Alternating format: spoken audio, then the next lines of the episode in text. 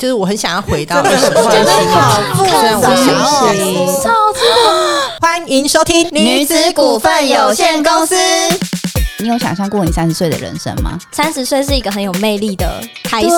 二十岁怎么样，三十岁怎么样，是四十岁怎么样？应该是你自己决定我要那个样子，而不是你应该要什么样子。我只是会觉得，哦，这是他想要的生活方嗯，式。只是他的选择。对，只是他的选择跟我不一样，他的价值观跟我不一样，但我不会去认定这个是好好的或不好的。我当然不要。不婚不生。幸福一生。好，我是瑜伽，我是 Chloe，我是 Darcy，对。然后我们今天的 talk 嘞，就是有邀请 Darcy 来跟我们一起聊，因为我们今天的主题是三十岁的理想人生，就是想要问 Chloe 跟 Darcy 会不会觉得很常被问一个问题是，呃，就是那种，嗯，Chloe 你三十，你有想象过你三十岁的人生吗？我自己是比较活在当下的人，所以我这么去思考我三十岁会是什么样，但是当然会对自己有一个期待，嗯。就是会觉得说，哎，三十岁应该会可能感觉会更成熟，然后更多历练，然后可能希望自己也是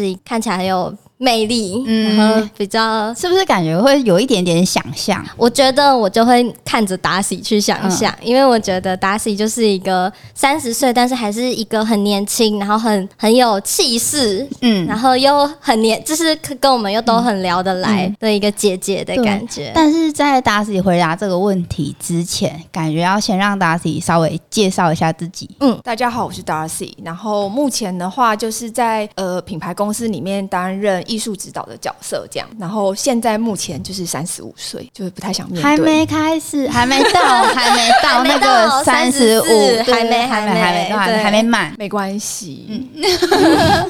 啊，我目前就是已婚，然后结婚四年这样子。然后你们家还有一个，对我有养一只非常可爱的狗狗，就等一下可能会非常频繁的出现在对话当，中的一只狗。觉得它太可爱了。达西就是跟在跟大家讲话，差不多每两帕就会讲到家里的狗狗狗狗对，窝里我，的手机的那个就是桌布，就是我家的狗狗。话题永远离不开它的狗狗。这不管怎么跳，最后都会跳回玻对，璃你看我家的狗也太可爱了吧！那 Darcy 对于就是人家问说三十岁这个话题的感觉，其实我没有太去思考三十岁这件事情、哎，就以前年轻可能二十几岁的时候都会觉得天哪，三这个数字听起来好老哦，这样子。可是现在就是默默的自己就是迈入这个年纪的时候，就会内心其实会觉得，什么三十，我就是十八，谁管你三十这样子。嗯我也是。我觉得三十岁对我来讲的想象，就是让就是有一个节目是《乘风破浪的姐姐》啊我有她就是三十加以上的姐姐，嗯但是我就会看他们会觉得三十岁是一个很有魅力的开始，对。就对我来说，它是一个很有魅力的开始，所以我不会觉得三是一个很老的数字，我反而觉得三三字只是一个一个你就是长到的年龄，但是你其实可以有你各种的想象，像你三十岁你也可以很可爱，你可以是什么，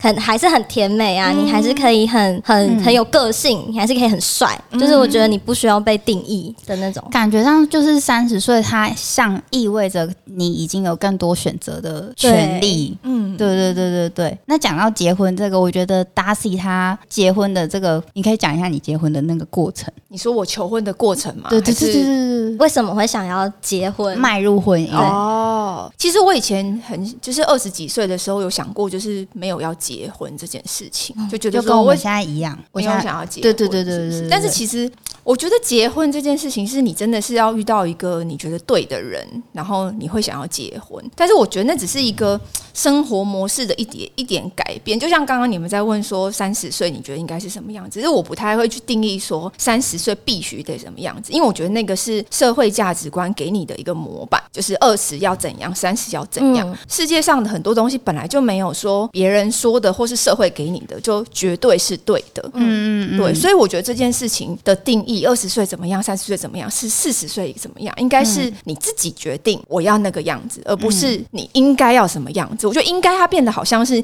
你必须得得走这条路，你才会是对的。嗯嗯，但是这件事情应该是你自己决定你想要什么样子。你也可以五十岁很十八岁啊，你也可以十八岁很五十岁。我觉得这应该是取决于自己的决定跟选择。我前几天在访问一个作家的时候，然后他就说他有一天就是去去巴黎，然后跟他的闺蜜一起去，然后他们两个就在巴黎的某一间咖啡厅下午喝下午茶，决定把自己的生命浪费在那边一整天。嗯，然后他们就说，他们在里面看到最多的就是那些来来去去。他在巴黎应该算呃老婆婆型就的女人，嗯但那样子的女人把自己打扮的非常非常的精致，非常的漂亮，然后就坐在那边。跟他们一样，自己的一整个下午都浪费到那一天，所以，嗯，把自己活得精致这一件事情，它其实无关年龄，嗯，你随时随地你自己想精致就精嗯致，这是非常非常重要的。精致。是爱自己的一种表现，大 C 的名言就是女生真的要保养，一定要保养，绝对要保养，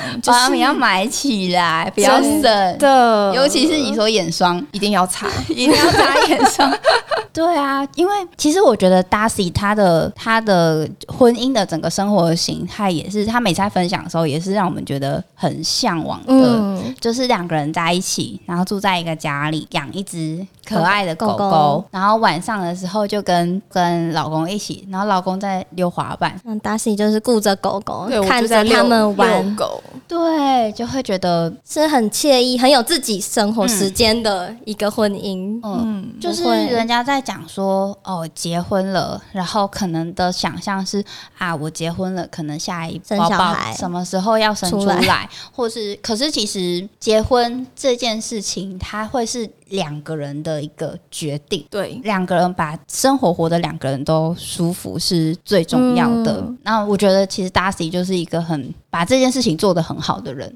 我想就是好奇，Darcy 结婚前跟结婚后，你觉得有什么差异吗？因为我觉得你们两个的生活其实就很让很令人羡慕，就是嗯。很、还是很自由，然后很很有自己的步调的感觉。我觉得结婚前跟结婚后会有的差异，当然就是那种，比如说你要你你你在一起的时候，你可能只需要去想哦对方怎么样，但是当然你现在结了婚之后是两个家庭，你但我还蛮幸福，就是我没有什么公婆上面的压力，这样子，就是我们两个是自己自己生活，但是你还是会多少会需要稍微顾虑到说哦他的父母，因为你可能就是要照顾两个家庭这样子。但我觉得自不自由这件事情，我觉得是可以自己选择的。嗯，对，就是有时候你那些，比如说啊，我一定要伺候公婆，或是我一定要怎么样，其实那个是社会给你的感觉。嗯嗯跟给你，你觉得你必须要做这个责任，但有时候是这样子，有时候是你给你自己压力，别人不一定觉得你一定要这样子做。嗯你有没有自对自己对有一些社会洗脑的框架，对你有没有办法完全为自己的感觉负责，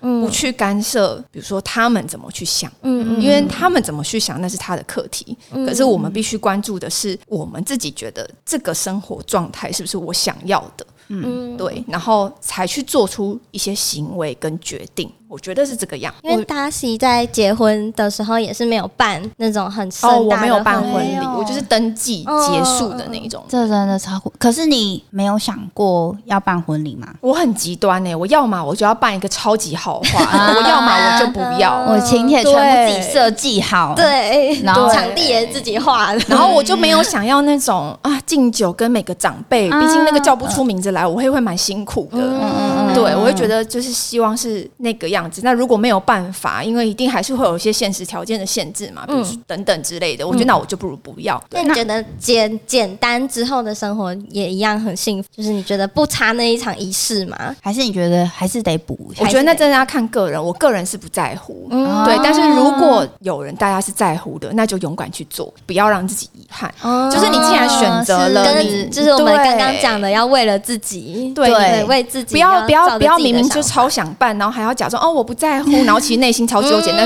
不要。啊对，因为每个人讲出来，对每个人喜欢的不一样，我是不在乎。嗯对，而且我还特别跟我老公说，不要买钻戒给我，不喜欢亮晶晶的东西。哦，钻戒还是你看，你就想要，那你就要老实，你想要，我就是不想要，我就老实，我不想要。我跟你说，我是我是不想要钻戒的。然后我刚刚说钻戒还是是讲另外一个人。哦好，对对对对对，我的话戒指的话，我只想要，就是我就觉得，因为戒指对对我来说我很容易部，落魔法使的，对对对，很容易不。见。对我就是然后你压力会很超担心不见，大，压力很大。就是像那种美剧里面什么钻戒不见了，我就是然后就要会开始有这个对对对，你记得那个叫什么《魔法奇缘》啊，对，他的番外篇呃，魔法公主，他把那长发公主，那她把乐佩的对对对对对对，她把它弄丢了，那个压力太大。对我也是那种，我就觉得那个我可能比较想要要钻戒本身那个钱，我没有想要钻戒本身。给我花 这样子。给钱，对对对对，可是我觉得刚刚讲到婆媳问题，所以 Darcy，你跟你的你的公公婆婆这方面，我跟我的公公就是我们住楼上楼下，但因为我公公他还是一个比较喜欢就是自己有自己的空间的人，那所以我们是分开。但我一年就是过年的时候会担任一下媳妇的角色，然后平常他们对我蛮好的，都没有给我什么而且你公公还可以当保姆。哦，对我有公公很喜欢我的哦狗，他都会帮我喂它吃骨头。对对然后就是住住上下楼层可以互相照顾，对。又不会干涉到对方的生活。对，我的狗狗很胖，就是阿公养的狗。好好哦。我就是过年的时候，嗯然后我们家就有初二，就是包游览车出去玩。嗯然后我小阿姨她这一次就带她的婆婆一起出出来。跟你们一起，对对对对对，然后我觉得她的婆婆就是对我小阿姨是非常非常好，就是她会切水果给我小阿姨就吃，然后嗯她可能休假的时候也不会去吵她，反而还会帮她买早餐。嗯回来，就是我觉得那真的是很我小阿姨当成自自己己的女儿，这样真的超一棒，样照顾，所以我小阿姨也非常非常的去孝，我觉得不能说孝顺，因为真心的互相，对对对对对，她非常非常的爱她的公公跟婆婆。嗯，她有开过一句玩笑说，如果哪一天我，她就对她老公说，如果哪一天我跟你离婚，我一定要把你爸爸妈妈给带走，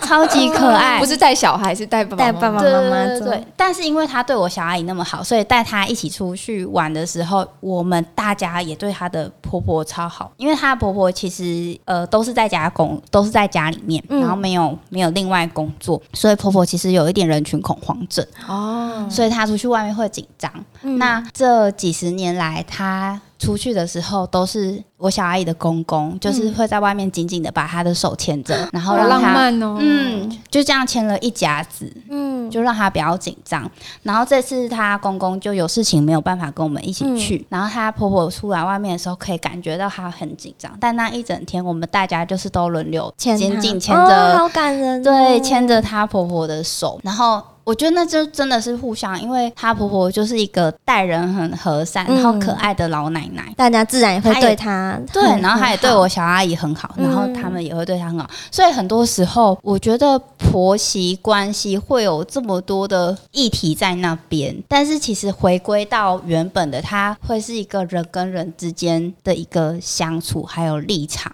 嗯。然后我会觉得说，哦，比如说啊，我男朋友的妈妈其实也对我非常非常的好，嗯。然后大家就会开玩笑说啊，那你你以后就没有什么婆媳问题。嗯。可是我就会，我爸爸也这样跟我讲过，可是我就跟我爸爸说，那个是人家对我很好，嗯。然后我就会很自然而然对他很好，所以我就觉得 Darcy 的老就是 Darcy 的公公，就是一定也是很单纯的，就是对。对对 Darcy 好，然后对对狗狗嗯好，然后对大家好，没错。嗯嗯，我觉得其实实人跟人之间是蛮互相的。我我有一个就是比较年长的朋友，然后他就说：“哎、如果你希望你的另外一半可以对你的父母很好，嗯其实你你要做的事情是，你也对他的父母很好。嗯，就都互相的对，其实那那个是那个是感染的，就是我觉得这种事情没有办法用指令说哦，你你要对我的爸妈很好哦，不是，嗯是你要先做出行为，你的行为才有办法去改变这个状态，感染大家，对感染大家。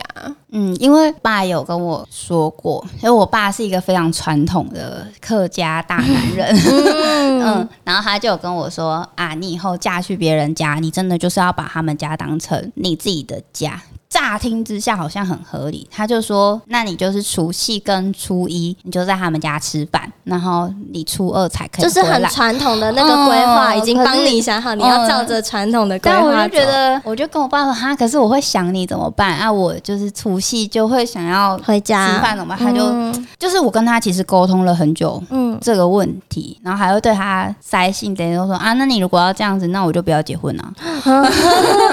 爸爸会爸爸比较你传统，他会有这种一定要对对照对对对对着习俗来对对对的那种对对概念。对对，所以就是只能尽可能的就跟他说，哦，不会不会，我男朋友的爸爸妈妈都对我非常的好。那我我婆婆是那一种，就是因为因为我老公是单亲家庭，嗯所以我公公跟婆婆是要分开时段去找他们的。然后我每次要去找婆婆的时候，婆婆就跟我说：“哎、你不用很常过来，没有关系，你可以多回娘家住几天都可以那一种的。哦也是然后我就会觉得，哦，很很很。所以你过年你也不用照着习俗，就是但是我自己会内心会觉得应该要这样，因为我妈妈是一个非常呃称职的家庭主妇，嗯所以我妈妈，我我自己觉得我妈妈把媳妇这个角色扮演的非常的好，对，然后所以人人就是这样子，你在做一些行为的时候，你会去看着你身边人怎么做，然后你会怎么做，所以我还是会有耳濡目染对 耳。濡目染。比如说我像我妈妈，就是会把我们家打扫打扫得一尘不染，就是没有灰尘的，我所以你也很会我会直觉性的觉得哦，对对，那家的模样应该是就是那那个样样子子，对。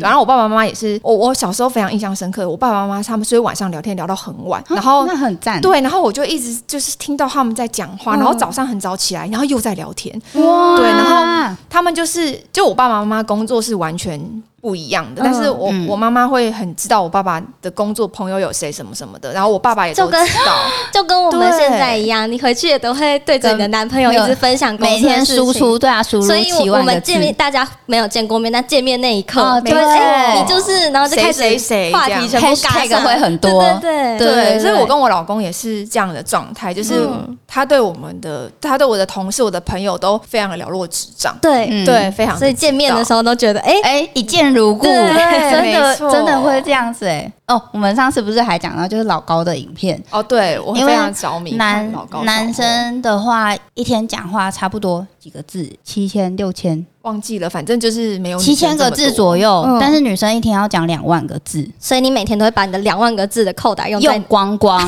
就是哦，我前阵子有一阵子就确诊，然后然后我那确诊的话就是一整天都不会讲话，对，然后我自己是觉得跟人家用赖聊的那个并不算在两万个字里面。所以不包含文字，算就对对，分开算。对，所以我男朋友回家之后，我就会对他输出差不多两万个字左右，而且是真的是想讲什么就讲什么，想到什么就讲什么。跳来跳去，跳来跳去。女生讲话是没有在有有一二三的，就是四对五这样。对对对，嗯因为我们左脑跟右脑有并行。对，就是一想到什么要立刻讲，因为没有立刻讲就会忘记。对对，必须现在马上跟你分享，就说啊，今天 Chloe 在公司吃了什么东西，感觉好像很好吃，下次要不要再一起去吃？而且我刚刚看到老高的影片，然后就 就是立马又跳走了超级跳，超级跳，就觉得，可是我觉得那就是一种相处的模式。嗯，好，那我们刚刚讲的差不多就是 Darcy 他目前的，就是比如说家庭，然后婚姻感情的状态。嗯那 Darcy 有对三十岁，嗯，比如说工作上面的成就，有没有一个你自己在三十岁以前，就是对你在工作上面的想象，跟你目前的想象是一样的吗？应该是不一样的。嗯，对，因为我我我之前我我之前的呃工作的地方是在大陆，嗯对，然后是因为疫情的关系，所以我回来。然后我本来没有想过我会这么早就回来台湾。嗯，工作这样子，嗯对，所以其实是有一点点差异，但是其实我本来就没有很设定说一定要怎么样，所以嗯。我对于那种就是哈，我现我现在怎么会三十岁了，然后可能没有完成我想要完成的事情焦虑这件事情的人。我我还好，你还好，对我觉得还好，可是我觉得，嗯，就是我们稍早聊天的时候，就会觉得，我觉得我自己多多少少还是。比如说，对别人会有一个框架在那边，比如说，呃，认识一群新朋友的时候，嗯。然后会去自己会有一个先入为主，比如说啊，你大概几岁，然后你的职业是什么，嗯。然后职业呃跟自己猜的不太一样的时候，嗯。他就是一个会引发更呃不是引发，就是会去想要跟另外讨论说，哎，为什么？会更想要去了解说这一路你还是要会用，应该说你还是会看他的年龄，然后去会看他的设定，目前的职位，或者他现在目前的做的事情对，跟你跟一般对。大家所想象的有没有 match 嘛？哦。因为老实说，我就是会去设定自己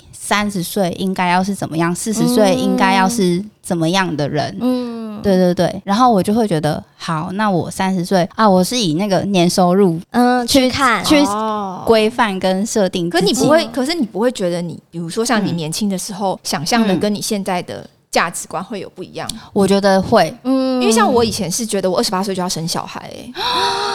看不出不能想来，象就是因为因为以前会觉得你你还没有到那个年纪的时候，你会你十五岁你会觉得二十岁好像年纪很大了，嗯。你二十几岁会觉得三十几岁好像年纪很大了。可是哦实际上，你真的到了三十几岁，你也没有觉得自己年纪很大，嗯。对，嗯或者是或者是哦，像以前就会觉得哦，三十岁没有生小孩就会生不出来，哎，就是会生不出来。后来可是现在没有哎、哎，现在很多四十几岁在生小孩啊，嗯，对，或者是现在甚至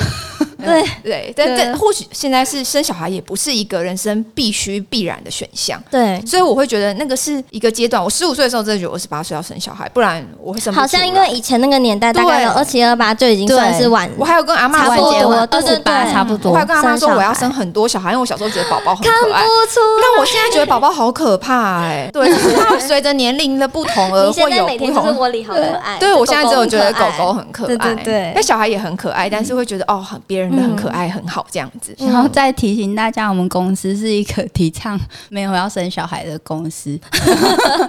因为因为我们这样别人听起来很对，但也没有说不要生小孩，对对对对对。就是我觉得是你有没有真的想要这个生小孩，嗯。而不是因为你几岁了你必须要生小孩。我觉得那个是要有一个自主意识上的认知，是对，这是我想要的，所以我做的这个选择，而不是大家都有，所以我必须选择。就回到达西是不一样一开始讲的，就是你是要以自己真真正想要嗯才去做这件事情，不要因为被外面的就是观念啊、为了符合社会的价值观而一定要做这个选择，但这个价值观跟你自己的价值观是不一样的。那你在这个过程当中，你就会非常的痛苦。嗯，而且我觉得这就是一个成长的经过。就是我觉得现在录这个 podcast 说，就是他很有可能就是变得我很打脸，说不定我明年就生小孩。突然的结婚了，对对对对对或是突然的想要生小孩，嗯。我觉得必须要有一个小孩，那都是我觉得时间就是这样子，就是两年前的我跟现在的我，除了身材上面的差异之 外，我觉得嗯，在对工作上面的想法，或者是对自己的感情上面的规划的想法，也一定会不一样，非常非常的不一样。但那个一定都是自己的东西，嗯。别人拿不走，不会说我觉得你应该要怎样，就是别人好，你今天所有的朋友好像已经踏入那个阶段了，嗯但我还没，就紧张就着急。没错，对对对对对，就是但是那不一定是你必然要经经历的阶段。对对对，就是每个人有自己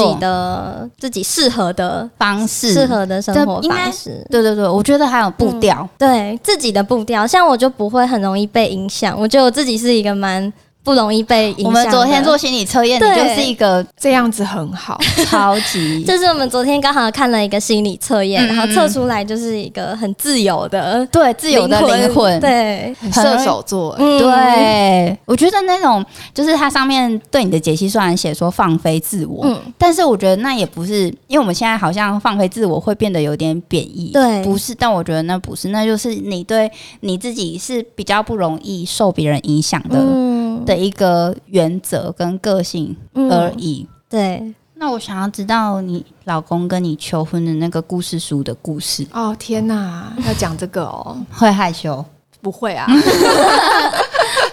就我那时候，哎、我是二十八岁被求婚的，然后三十岁决定结婚，等一下，我觉得很早，对，我也觉得很早。嗯，因为我跟我老公认识很久，我们认识四年。哎、我们认识四年，当了四年的朋友，后来才大在一学起。对，然后我跟他认识故事很妙，因为我我我本人很高，然后我是很容易在学校，因为我们我是设计系的嘛，嗯。然后我们学校有那种流行设计系，他们都会在路 model，边对嗯。拦 model，、嗯。然后我就被拦了当 model，然后我是、就是呃那个学我是当一个学姐的 model，他是我那个学姐的同班同学，嗯。然后一开始我看到他的时候，我一心觉得他就是 gay，因为你知道流行设计系就很多长得就真的很像 gay 啊。嗯就会误会。对，然后而且他的那个同组的人又是男生，我就觉得啊，那他们应该是情侣应该是这样子，就觉得啊，应该是。然后殊不知他现在变成我的老公，对耶，对，然后因为我们之前就是在大陆那边工作，嗯。然后我我是在我生日那一天被求婚的，然后我那时候一直觉得就是说哦，应该就是生日惊喜吧，就也没有什么想太多。然后因为上海那边有很多那种呃法租界的房子，然后我那时候就想说，我去上海玩，我一定要租一间这种法租界的老洋房来住，因为我觉得很漂亮。嗯嗯，然后，所以我就是在那个民宿里面被求婚的，就是你梦想要的那种，你常常在讲那对，个就是很上海漂亮的那种房哦子，对，然后好浪漫哦。但是我那时候没有想想到，他只是拿了一个就是一本像笔记本的书给我，然后我想说哦，因为我老公本来就是一个算蛮浪漫的人，嗯。然后我想说应该就是生生日卡片吧，然后我就看着看着，然后因为我跟我老公在一起的过程算是 有点小小的坎坎坷坷，因为我跟他认识的时候，我那时候我是有另有有另外一个男男朋友的，嗯然后就是经历一些波折在一起，然后我老公就把那个故事就是画成了故事书用这样。画的，对，亲手绘的吗？对，但是就是画的有点智障智障，就是好笑的那种。毕竟他就是一个幽默的人，对。对。然后他那个故事故事书的结尾就是说什么，他他他画每一页他都空白一页，嗯，然后画每一页都空白一页，然后他最后就说，就是这个这本书就是希望我把他人生的那个空白的地方填满这样子。对，然后我就是把那本故事书的空白页填满之后，我们就去登记了，这样天哪，这不能讲出来，这讲出来会给别人很大的压力，有这么严重？因为我而且我那男时候生高标，对，我那时候还跟我老公说，蜡烛跟气球我不接受，那个太老派了。对，然后还限制，对，然后那时候很好笑，是我爸爸就是一直想要我赶快结婚，然后我爸还说你是不是给人家设太难的题目，人家就不想娶你了这样子。对，但是还好他是有创意的人，对他是对，然后我是看到了大概倒数快二三页，我才发现哦，你被求婚对我在被求婚了，这样子。这一切是他自己筹备吗？还是他自己筹，而且我们就是他求婚前几天我们还吵架，哦，对，然后觉得，然后我还想说。好啊，我不想跟你一起去玩啦，反正我那么独立，我可以自己去上海玩，然后我就自己去，嗯。因为他他其实是那那次去是为了工作的关系，所以那我们有分开几天是他在工作，然后我就自己去上海游走这样子，嗯。然后他就是偷偷在那一段时间小小的筹备一下这样子，嗯。但他有想很久吗？就是他想要跟你结婚这，他后面有说他想要求婚那件事情，他是一个突然，还是他其实已经自己有设定好，嗯，差不多的时间，我不知道我老公有没有骗我啦，但他是跟我说，还怀疑自己的老对，公。但他是跟我说，因为我们认识很长一段时间才在一起，嗯然后他觉得在一起的那个时候，他就觉得这个人就是要结婚。要结婚的人这样子，因为我老公是那种他的朋友应该都没有想过他会结婚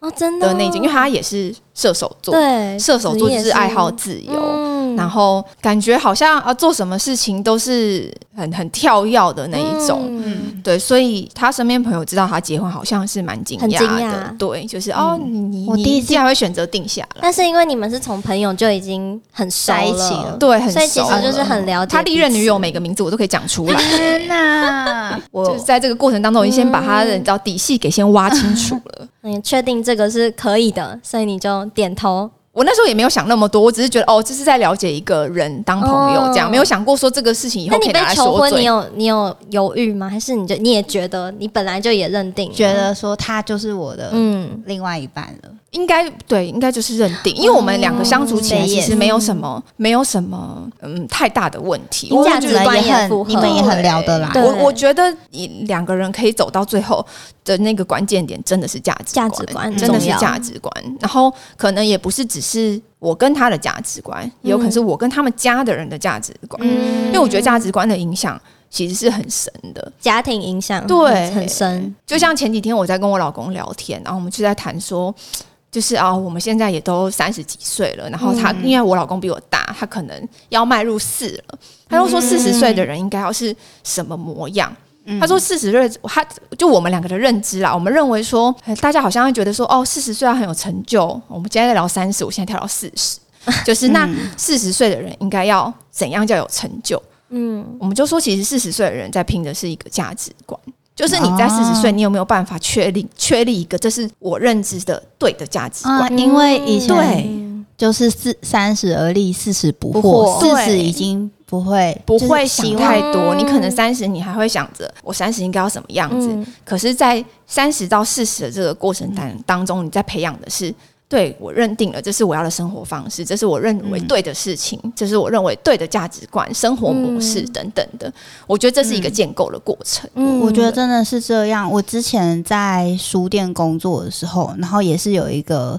四十岁的的小姐，然后她就来来这边买书，然后她就请我推荐一些书。那那些书，嗯，我感觉上她想要的是看一些，比如她就有点跟我说倒装那种嗯老子干嘛的书，然后但是我就觉得有一点太硬了，然后我就跟他说，哎、就是有几位作家，比如说王浩一，他就有在讲说你的余命管理。嗯你剩下的生命，你想要怎么样的去管理它？你想要怎么去？它的历程不是说啊，我从零到三十岁、二十呃二十岁、三十岁应该要是什么样的人生，嗯而是我接下来的生命，我想要怎么样的活？他不是去回顾你以前，他是对对就像上次有讲到的，是你之后你可以去怎么改变自己的对生活你想生你希。望可以怎么做？对，然后就推荐他这几本书，然后我也就跟他聊，我他就跟我说啊，王王浩一先生他那时候跟他聊的时候，他有跟我说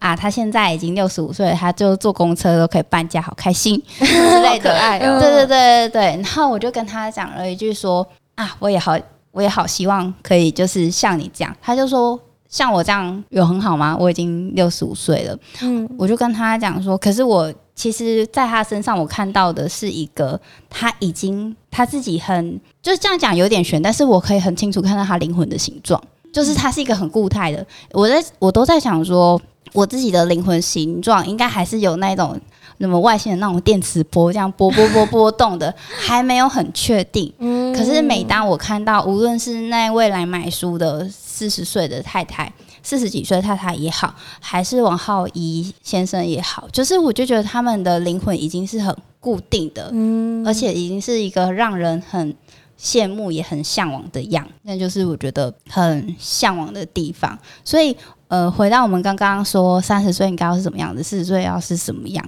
就是与其说我们这样子一步一步的去讲说自己希望可以成为什么样子，不如就是我觉得还是要回到自己本身。对，嗯回到自己本，而且每个人的人生经历其实不太一样，嗯所以想法、价值观也会很有很多的差异。所以我会觉得很有时候，以以因为我我以前年轻的时候是那种主观意识比较强的人，在嗯比如说别人觉得我我认为对的事情，那个人觉得不是对的，我都会觉得你怎么会这么想？嗯可是像我到现在我这个年纪好了，我在看待每一种不同年龄层或是不同样貌的人，他的生活形态，嗯。其实我不会有一种，哦，他怎么这样子？嗯。我会有一种，我只是会觉得，哦，这是他想要的生活方嗯，式。只是他的选择，对，这是他的选择，只是他的选择跟我不一样，嗯。他的价值观跟我不一样，嗯。但我不会去认定这个是好好的或不不好的。嗯。我当然不要作奸犯科那样子，嗯。或者违法，当然就是不好。嗯但是我觉得，只要在没有影响别人，然后没有犯法的状况之下，我觉得什么样的生活形态都是可以被接受的。对，我觉得这样子世界才有很多不一样的可能。嗯就是人人都说，哦，你你活着，你活着，你要找到你的使命。使命是什么？是你如何去使用你的生命。嗯可是就是因为有很多的人，他使用生命的方式不一样，社会才可以很丰富。嗯对，所以我觉得那个是一个开阔度的问题嗯吧。我完全可以想象，Darcy 二十几岁或是十几岁，应该是一个非常有棱有棱角的人。嗯对我非常。对对对，可是到现在他已经把他那个棱角就就像倒圆角，对，全部倒圆角，白色的箭头全部把它倒一下，倒一下，对就对对对，倒圆角，嗯。然后而且他的那个灵魂的形状也已经是就是有点很固固体的样子没有那些尖尖锐，没有那些尖尖锐锐的东西。嗯。今天谢谢大家，谢谢达西不，会那我们谢谢你们的聊这些邀请，那我们下班。下班喽，下班喽，拜拜拜拜拜拜